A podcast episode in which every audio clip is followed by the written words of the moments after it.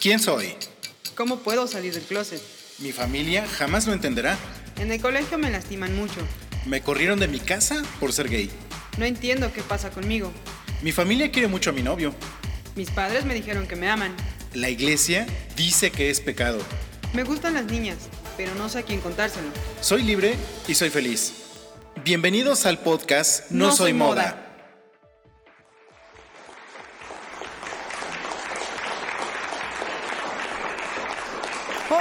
Hola, ¿qué tal? Bienvenidos a un nuevo programa. Nosotros somos Israel González. y Yasmín Mondragón. Y pues bueno, que les contamos el día de hoy. Tenemos un segundo programa de nuestra primera temporada de No Soy Moda. Estamos estrenándolo. Si ya nos has escuchado, bueno, recuerda que nos puedes regalar algún like en nuestras redes sociales, algún comentario. Y si es la primera vez que nos escuchas, bueno, ya tenemos un primer programa. Entonces, escúchate este y regresa para poder escuchar el anterior.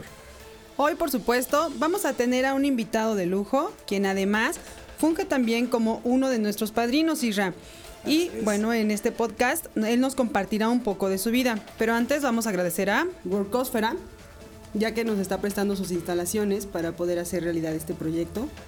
Sí, tienen, eh, están finalizando un estudio de grabación de audio y video que la verdad les quedó de lujo. Eh, bueno, es, es- es una parte en la cual vamos a poder eh, trabajar nosotros. Y pues bueno, si tienes algún proyecto en el cual tengas la idea de hacer tus videos de YouTube, hacer un canal, hacer este un programa en vivo o algo, bueno, Workosfera tiene el lugar ideal para que puedas desarrollar ese proyecto. O emprender y desarrollar también su emprendimiento, su negocio, sus reuniones. Es un lugar hermoso. Podrían visitar las instalaciones. De hecho, se encuentran ubicados en la calle 5 Oriente 612, en, en el barrio de Los Sapos, aquí en la ciudad de Puebla. Es correcto, en el mero centro de la ciudad. Y puedes buscarlos también en Facebook y en Instagram como Workosfera. Y pues bueno, vamos a iniciar ahora sí con el programa. Vamos a iniciar con nuestro invitadazazazazo de, de lujo De del día de lujo. hoy. El Nuestro segundo, padrino. Nuestro segundo padrino, Héctor Serrano. Héctor, bienvenido, a No Soy Moda. Hola, muchas gracias por la invitación. Estoy muy feliz de, de poder estar aquí y poder compartir un poco de quién soy. Eh, te comento que Héctor Serrano es estudiante de arquitectura y en este momento está en su proceso de tasis. De, De tasis, Antes este. de la tesis, porque la está terminando. Ya cuando la termine ya se llamará tesis. Exactamente. Exacto. Sí, sí, eso, eso lo entendemos y lo dejamos claro. Exacto. Él eh, actualmente trabaja en un despacho de arquitectos eh, y bueno, eh, podemos decir que su logro es que ya se encuentra trabajando, todavía ni siquiera ha terminado la escuela y pues bueno, ya ha logrado eh, colocarse en el mundo laboral de nuestro hermoso México. Y también nos comentas que has tenido residencia en dos obras y, y algo que a mí me consta y que lo he visto y la verdad es que el muchacho trabaja bastante bonito es que hizo una casa junto con su familia y le quedó bien rete bonita, ¿eh?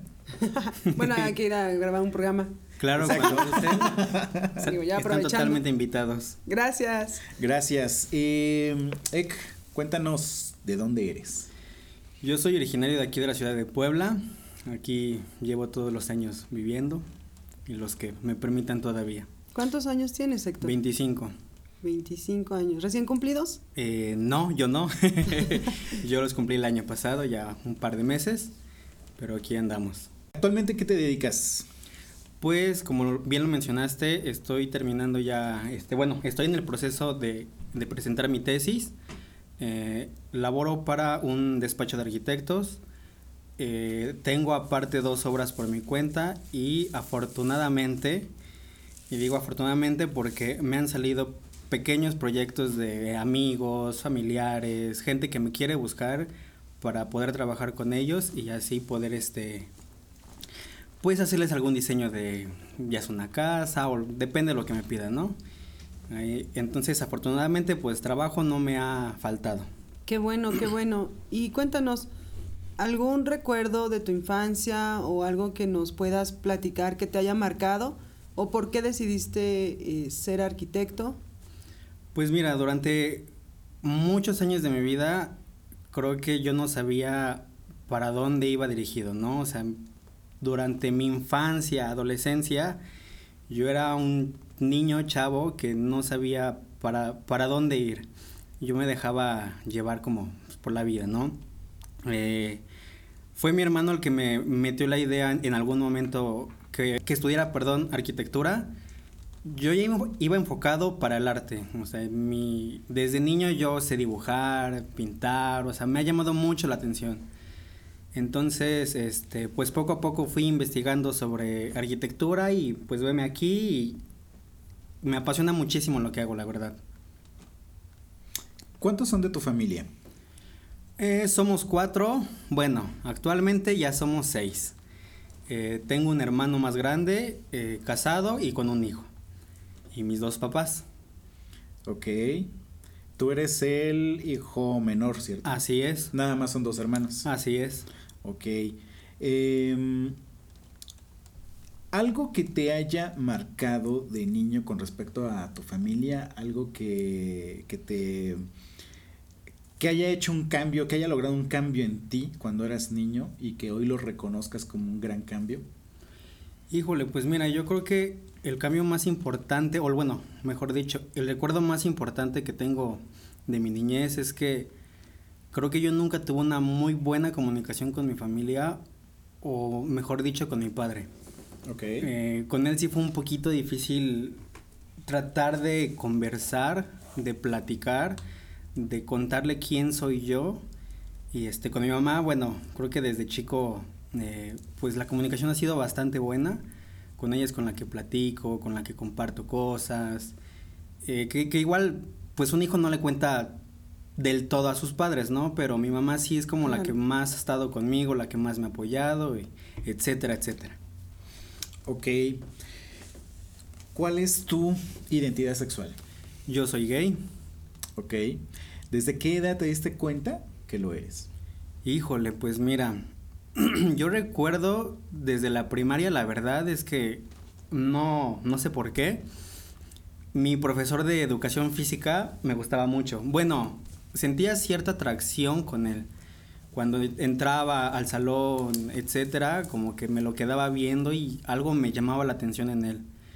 Eh, después en la secundaria eh, yo traté de fijarme, o bueno, creo que se daba también un poco natural con las niñas, porque sí recuerdo que había una niña que me traía un poco loco, pero nunca me hizo caso. Traté de, de como de tener novia y demás, pero bueno, la vida me fue diciendo que, o me, me, fue dando la respuesta de que yo soy gay y, y aceptarme, ¿no? Que las cosas no iban por ahí. Así es. ¿Cómo fue que descubriste que eres gay? ¿Cómo fue tu primera experiencia y dijiste, de aquí soy y ya no quiero saber más de mujeres? Pues mira, yo llegué a tener dos, tres novias por ahí en la secundaria. La verdad es que nunca duré mucho con ellas, o sea, por más que quería, pues nunca pude. Y fue también en la secundaria cuando mi tutor de, de, primer año me llamó mucho la atención, pero muchísimo. La verdad es que sí, mi, mi caso es un poco fuera de lo normal. Y este, yo crecí en la secundaria y poco a poco me empecé a llevar con un profesor, la verdad. Eh, después era tanta la confianza que teníamos que en alguna plática, pues a mí me nació decírselo. Él trató como de, de alejarse de mí, sobre todo por, por, por el tema de la la separación que debe de haber entre alumno y maestro, ¿no? Entonces, este, pues yo me acercaba más y más y platicaba. Y él es pedagogo y platicaba mucho conmigo porque, como les comentaba, la relación con mi padre nunca fue buena. No digo que sea mala al 100%, pero no fue a lo mejor lo que yo esperaba, ¿no? Entonces, eh, él platicaba mucho conmigo hasta que, pues, un día llegamos a la prepa Sí. Él llegó junto conmigo al mismo plantel, platicábamos demasiado de, sobre mi sexualidad y demás, y un día salimos al cine y pues me lo propuso, yo estaba feliz y él fue mi primer pareja. Ah, o sea, él se te declaró. Sí, así es. ¿Te llevaba alguna ventaja de edad? Sí, eran 13 años de diferencia. ¡Ah, su! sí, es que cuando dijo que era pedagogo y él en secundaria, me imaginé que iba por ahí. Sí, son 13 años de diferencia, la verdad. Y este, pero pues creo que la comunicación siempre fue muy buena entre él y yo. Ok. ¿Cuántos años tenías cuando empezaron su relación? Híjole, yo como 16, 16, 17 más o menos, porque yo antes me subía un año más de edad para no, porque siempre he sido como el más chico de todos. Entonces siempre me subía un año de edad, pero sí iba entre los 16 y 17 años. Y él tendría unos 29, 29 30. Así es. Me recuerda a otra historia que también después les contaré. Legalmente lo hubiera metido en unas broncas bien cabronas. Sí, sí, es que sí estuvo muy complicado. Me han contado también. 17, 28, sí está complicado. Sí, un poco. ¿Te encuentras fuera del closet? Sí, hace cuatro años eh, yo estaba saliendo con, con, un chavo. La verdad es que, pues fue la segunda vez que me llegué a enamorar. Eh, y entonces en algún momento, mi, en alguna plática, mi padre me lo pregunta y yo le dije que sí, a mi mamá también lo sabe. Actualmente mi hermano, nunca se lo he dicho, pero bueno, yo creo que mi papá como le informó y lo sabe. Como buen chismoso. Así es. Digo decir como buena cabeza de familia, pero bueno. ok. Mi cuñada a veces hace comentarios no malintencionados, o sea, todo lo contrario, como, como en plan de juego. Pero este, entonces yo supongo que sí lo saben, además pues nunca me han conocido una novia, pero bueno, mis papás ya lo saben, mis amigos más cercanos lo saben y bueno, creo yo que mi sexualidad no es como un tema de conversación, o sea, yo soy quien soy, fuera o más allá de, de ser gay, ¿no? Pero este, si alguien llega y me lo pregunta, sin problema digo que sí soy, que de hecho inclusive les quiero compartir que hace un par de meses este, conocí una, a una chava y me buscaba bastante, bastante. Y en algún momento se me llegó a insinuar o en alguna salida con los amigos, me lo llegó a decir y abiertamente le dije, o sea, discúlpame, no puedo corresponderte, soy gay, etcétera. Wow. ¿Cómo saliste del closet? Cuéntanos la, la parte que viviste con tus papás eh, qué tan fácil o qué tan difícil fue para ti. Y, si la reacción que tuvieron ellos fue algo que esperabas, te tomó por sorpresa o, fue desagradable. Cuéntanos cómo fue tu salida de closet. Pues mira, creo que mi proceso fue algo chistoso porque yo desde hace años, aunque sabía que yo era gay, yo siempre decía que que esto era una etapa, ¿no? Como un hobby. Tú lo creías así. Exactamente. Yo siempre decía, no, o sea, yo, yo, voy a crecer, tener mi familia, mis hijos. Mi esposa. Exactamente. Pero fui creciendo y, bueno, en general yo tengo amigos más grandes. Entonces creo que esa parte también me dio un poco de cierta madurez. Y mis amigos me decían que, pues que no me hiciera güey, ¿no? Digo, perdón por la palabra, pero pues Así me decían, ¿no? Entonces, pues yo solo pensaba y pensaba y decía, o sea, es que yo sé que puedo salir de, de esto y llevar una vida normal, ¿no? Bueno, según la sociedad. Entonces, este, durante todo ese proceso, para mí sí fue un poco duro aceptarme a mí, porque creo que era el primer paso que necesitaba para, para poder decírselo a los demás, ¿no? Como les comentaba, llegó el momento en el que conocí a, un chavo, me enamoré muchísimo, la verdad.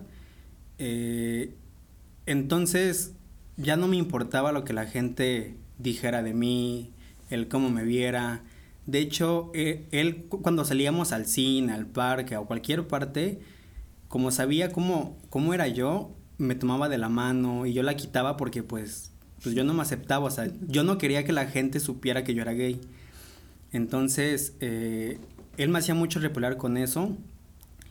Y en su momento dije, ¿saben qué? O sea, ya me cansé de, llevar como una doble vida, ¿no? Porque con mi familia pues siempre era, oye papá, voy, voy con una amiga, ¿no? Y mi papá, sí, sí, hijo, córrele, ve. Y creo que e, en, lo personal, a, mí no me gusta mucho eso de mentir y no se me da muy bien. Entonces, llegó un, un momento en el que estaba como cansado y dije, creo que ya llegó el momento de, de decirle al mundo quién soy yo, de no tener que, que ocultarme y pues vivir feliz, ¿no? Entonces, eh, en algún momento yo trabajé en, bueno, siempre me ha gustado como trabajar, ¿no? Y hace años trabajé en, en, cafeterías. Y en una ocasión yo trabajé sábado en la mañana y me marca mi papá y me dice, oye, ¿qué tienes que hacer hoy? Le dije, tengo que ir a, a, la universidad porque tengo proyectos y demás. Y él me dijo que no, que me quería en la casa, que dejara todo y que quería platicar conmigo. Entonces, pues creo que, aunque a lo mejor la comunicación nunca ha sido buena, pero digo, es mi padre, ¿no? O sea, lo conozco por muchos años. Claro.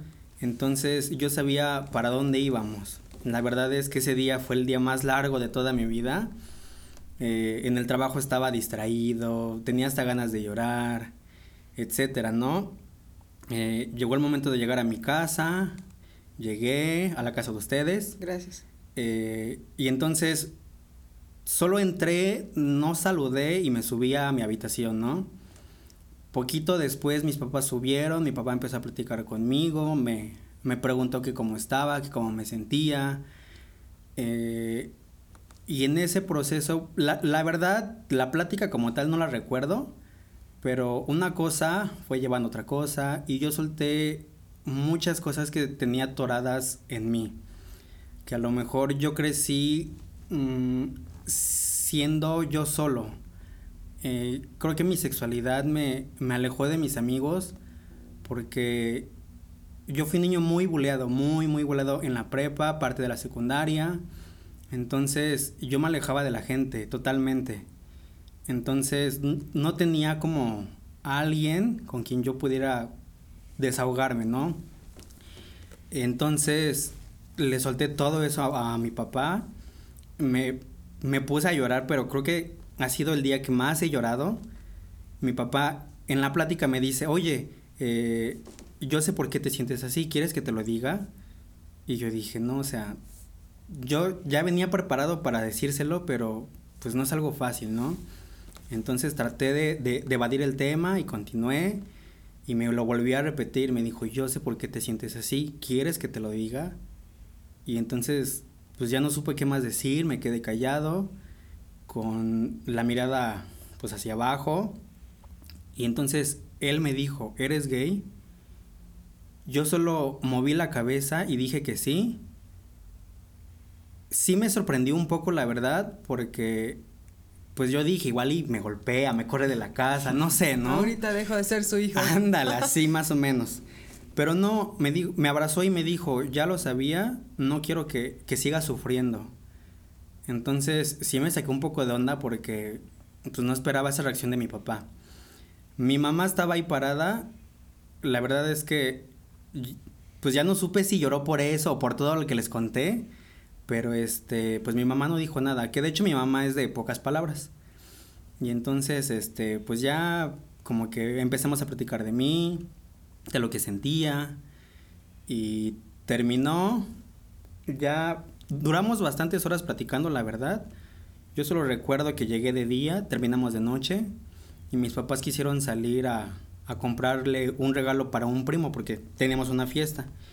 Y mi papá me dijo vamos y yo le dije no o sea creo que emocionalmente yo no me siento bien después de, pues, de lo que acabo de hacer no que por otra parte se siente como una libertad muy padre porque hasta como que sentía que traía una piedra cargando en la espalda y, o sea, me sentía libre.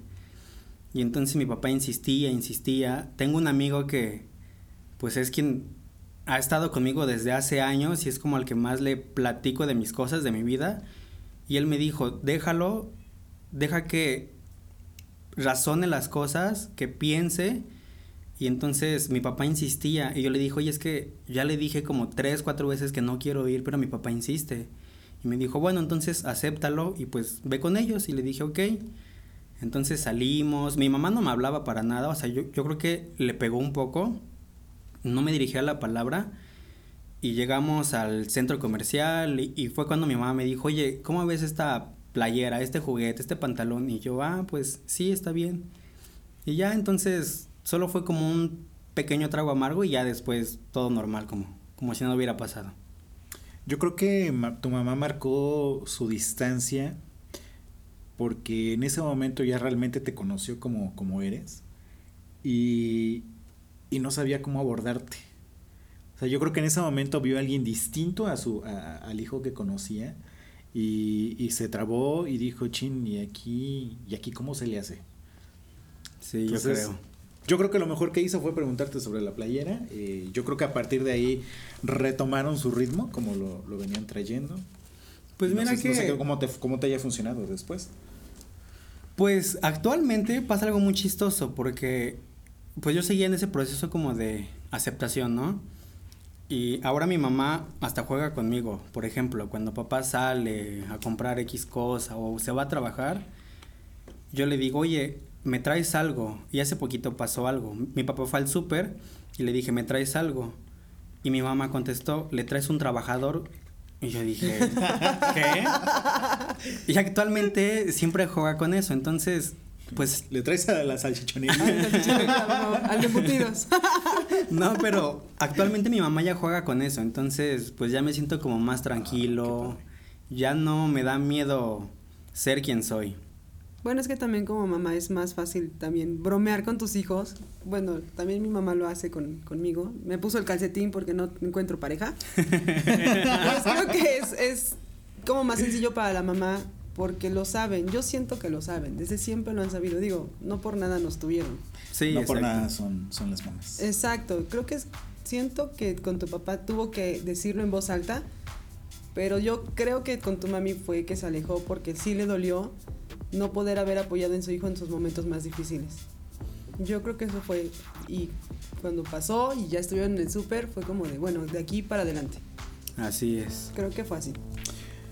Vamos a un corte, vamos a un corte, este, vamos a descansar un poquito, vamos a hacer que Héctor respire profundo porque le, vienen más preguntas. Y, me mencionaron que venía de la carniza chichonería. Ah, sí, sí escuché. Algo parecido, algo parecido.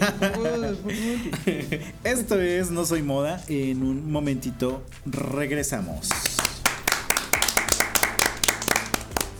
No te desconectes, enseguida volvemos con No Soy Moda.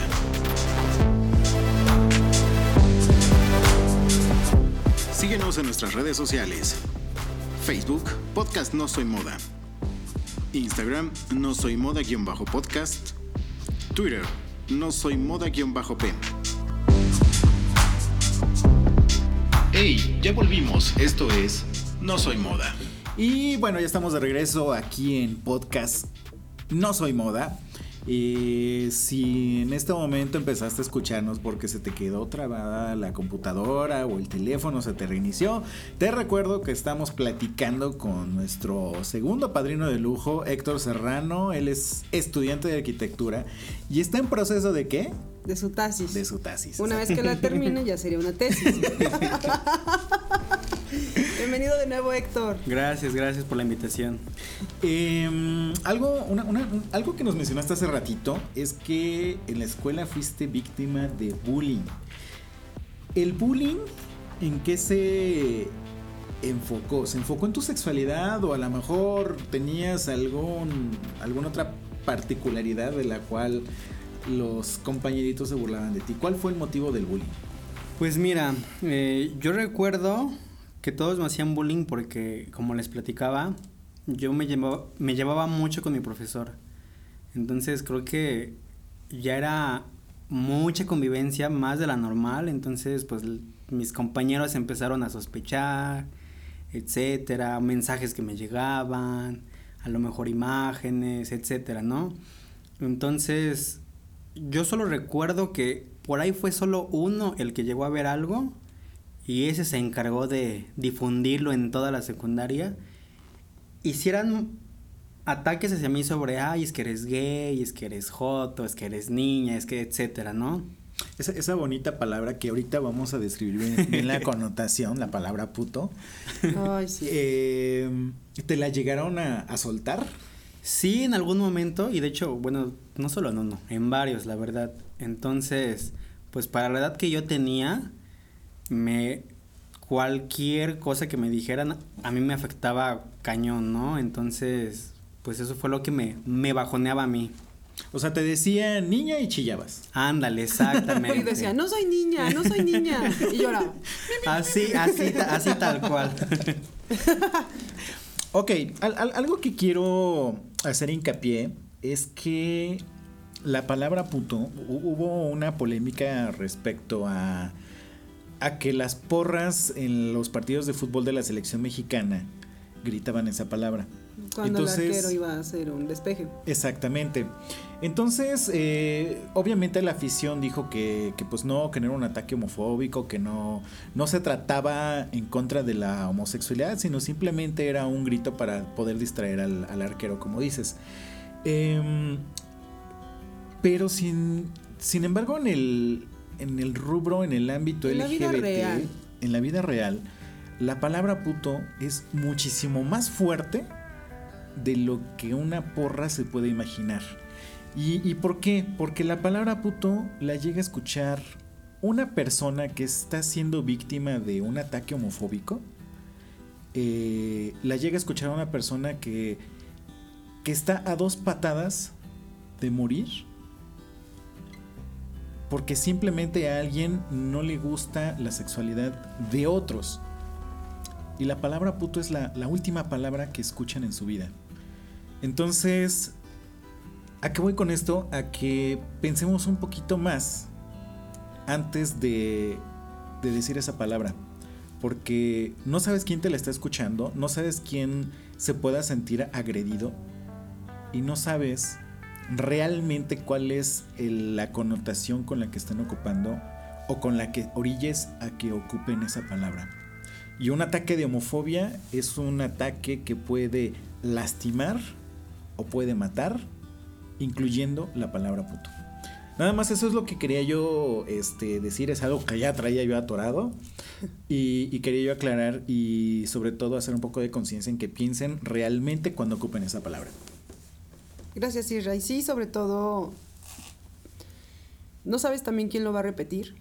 Hay muchas personas escuchando, sobre todo niños, que esas palabras son de las primeras que les enseñan. Cierto. Y son de las primeras que aprenden y repiten. O sea, son sí, sí, niños sí. de Bien, bien bonito el bebé que diciéndote, pinche puto. Y todo el mundo, ja, ja, ja, ja, ja. Es que es una de las primeras palabras que como persona aprendes. No sé por qué. Y se, fácil se queda en el inconsciente. Supongo que porque suena gracioso. Y, y no estoy diciendo que lo sea, pero supongo que suena gracioso. Pero es que gracioso para quién. Bueno, Eso ya es cuestión de que cada quien lo analice. Sí, pues sí. Volviendo con Héctor. discúlpanos, Héctor. No, no se preocupen. Tenía que decirlo. No, no se preocupen. Eh, con respecto a tu, a tu identidad sexual, tú tuviste conflictos en tu adolescencia, ¿cierto? Sí. Eh, ¿Lograste resolverlos tú solo o tuviste que de pronto recurrir a alguien, ya sea un profesional, ya sea a un amigo más grande, para que te pudiera empezar a, apoyar en, en saber cómo para dónde ibas? Pues mira, creo que lo que me ha hecho hasta hoy quien soy, pues he sido yo solo, ¿no? Sí he tenido ba- bastantes amigos, pero creo que amigos de mi edad en la secundaria, prepa, te puedo decir solamente de dos, que hasta la fecha son mis amigos, y de ahí pues trataba como de sobrellevar el, el ambiente con ellos, ¿no? me refugié mucho tal vez en, en gente más grande que entre un amigo me presentaba otro amigo y otro amigo, etcétera, no se hizo una cadena. Entonces creo que yo solo he crecido, yo solo he buscado respuestas de, del porqué de, de muchas cosas. Sí he recibido eh, consejos, apoyo de, de, de personas más grandes, pero tal vez por la diferencia de edades no era como lo que yo quería escuchar, ¿no? Entonces sí, sí me llegó a ayudar mucho, pero pues yo fui buscando como mi respuesta a muchas, muchas cosas. ¿Tú qué querías escuchar? Pues mira, la verdad es que nunca he pensado en eso, pero tal vez, o creo que de primera instancia, qui- quise escuchar como un, ven, yo te, yo te abrazo, te escucho, no sé, algo parecido, ¿no? A lo mejor la respuesta de, de muchos fue como algo más, digámoslo así, maduro a mis, te hablo de 16, 17 años, que a lo mejor no era la, la edad en la que pues yo planeaba escuchar ciertos comentarios, ¿no? O sea, yo solo quería como alguien que me abrazara y me dijera, o sea, ya no estás solo, te apoyamos, etcétera, ¿no? Te apoyo, claro. Este, entonces, pues así he pasado, bueno, durante estos años y pues solo he, he crecido. ¿Qué le dirías a tu yo de tus 13, 14, 15 años que fue bulleado? Híjole, ¿qué no le diría, la verdad?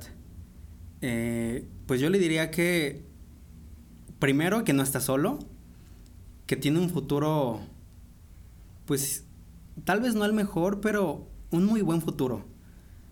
Que vale muchísimo la pena luchar por, pues, por muchas cosas, ¿no? O sea, que, que salga adelante, que le eche muchas ganas y que eso solo es un proceso que te hace crecer como persona. Eh, hace muy poco, bueno, no, hace años vi las películas de, de, Batman y de esas películas aprendí algo muy, muy padre, ¿no? Que lo que no te mata te hace más fuerte. Entonces... Yo nunca hubiera sacado una filosofía de Batman. Digo, es muy, muy, muy rara, pero yo me quedo con esa frase, ¿no? Porque todo lo que sufrí en su momento me hizo ser muy fuerte actualmente. Si, si yo comparo como mi yo de hace un par de años, cuando tenía 16, 17, al yo de ahora, soy totalmente distinto. Antes me daba mucho miedo, mucha pena, muchísimas cosas. Y actualmente, pues, ya no me dan miedo como el que me señalen, que me apunten con el dedo. Susurren a tus espaldas. Ándale, así. Ay, no, perdón, me, me, me, me fui por otro lado. Disculpen.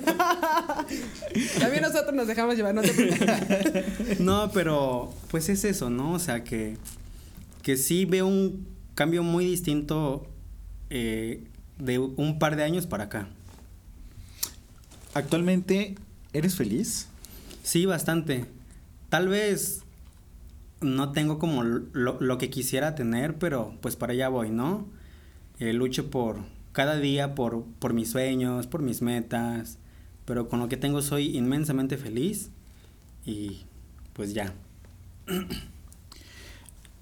eh, seguramente en este momento hay alguien que con toda esta historia que contaste se siente identificado contigo o identificada.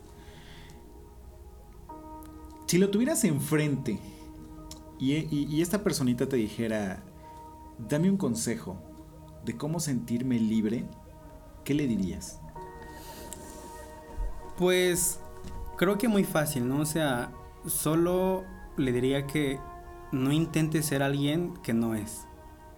Que sea él o ella misma, que vale mucho como persona, más allá de lo que la gente le diga que somos parte de, de, una sociedad machista, por decirlo así, pero que como persona valemos muchísimo, seamos quienes seamos. Regálanos también un mensaje para los papás que nos están escuchando. ¿Qué les dirías a los papás que creen, sospechan, piensan o ni siquiera se imaginan que tienen un, un hijo o una hija que forma parte de la diversidad sexual? Pues mira, fácil. Lo que yo les quiero decir es, creo que como padres saben exactamente lo que tienen en casa, ¿no? Más como mamá. Y pues digo, siendo un matrimonio, pues se platican entre ellos, etcétera, ¿no?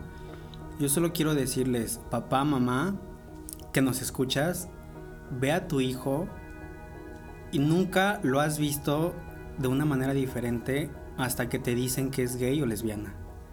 Solo síguelo viendo tal cual como es porque tu hijo no cambia. Solo es un gusto diferente, pero tu hijo nunca va a cambiar y va a seguir siendo el mismo por siempre y para siempre. Héctor, pues muchísimas, muchísimas, muchísimas gracias por compartirnos este, esto. Eh, creo que hay papás que se quedan con un poco de tarea Acérquense a sus hijos, no tengan miedo, es solo sexualidad, este, ustedes tienen su propia sexualidad, sus hijos también tienen su propia sexualidad. Simplemente es tratar de entender un poco el que pueda sentir su hijo. Es más importante lo que pueda sentir eh, de forma emocional que lo que pueda sentir con su sexualidad, creo yo. Héctor, muchísimas gracias, te agradecemos mucho tu participación, el segundo padrino.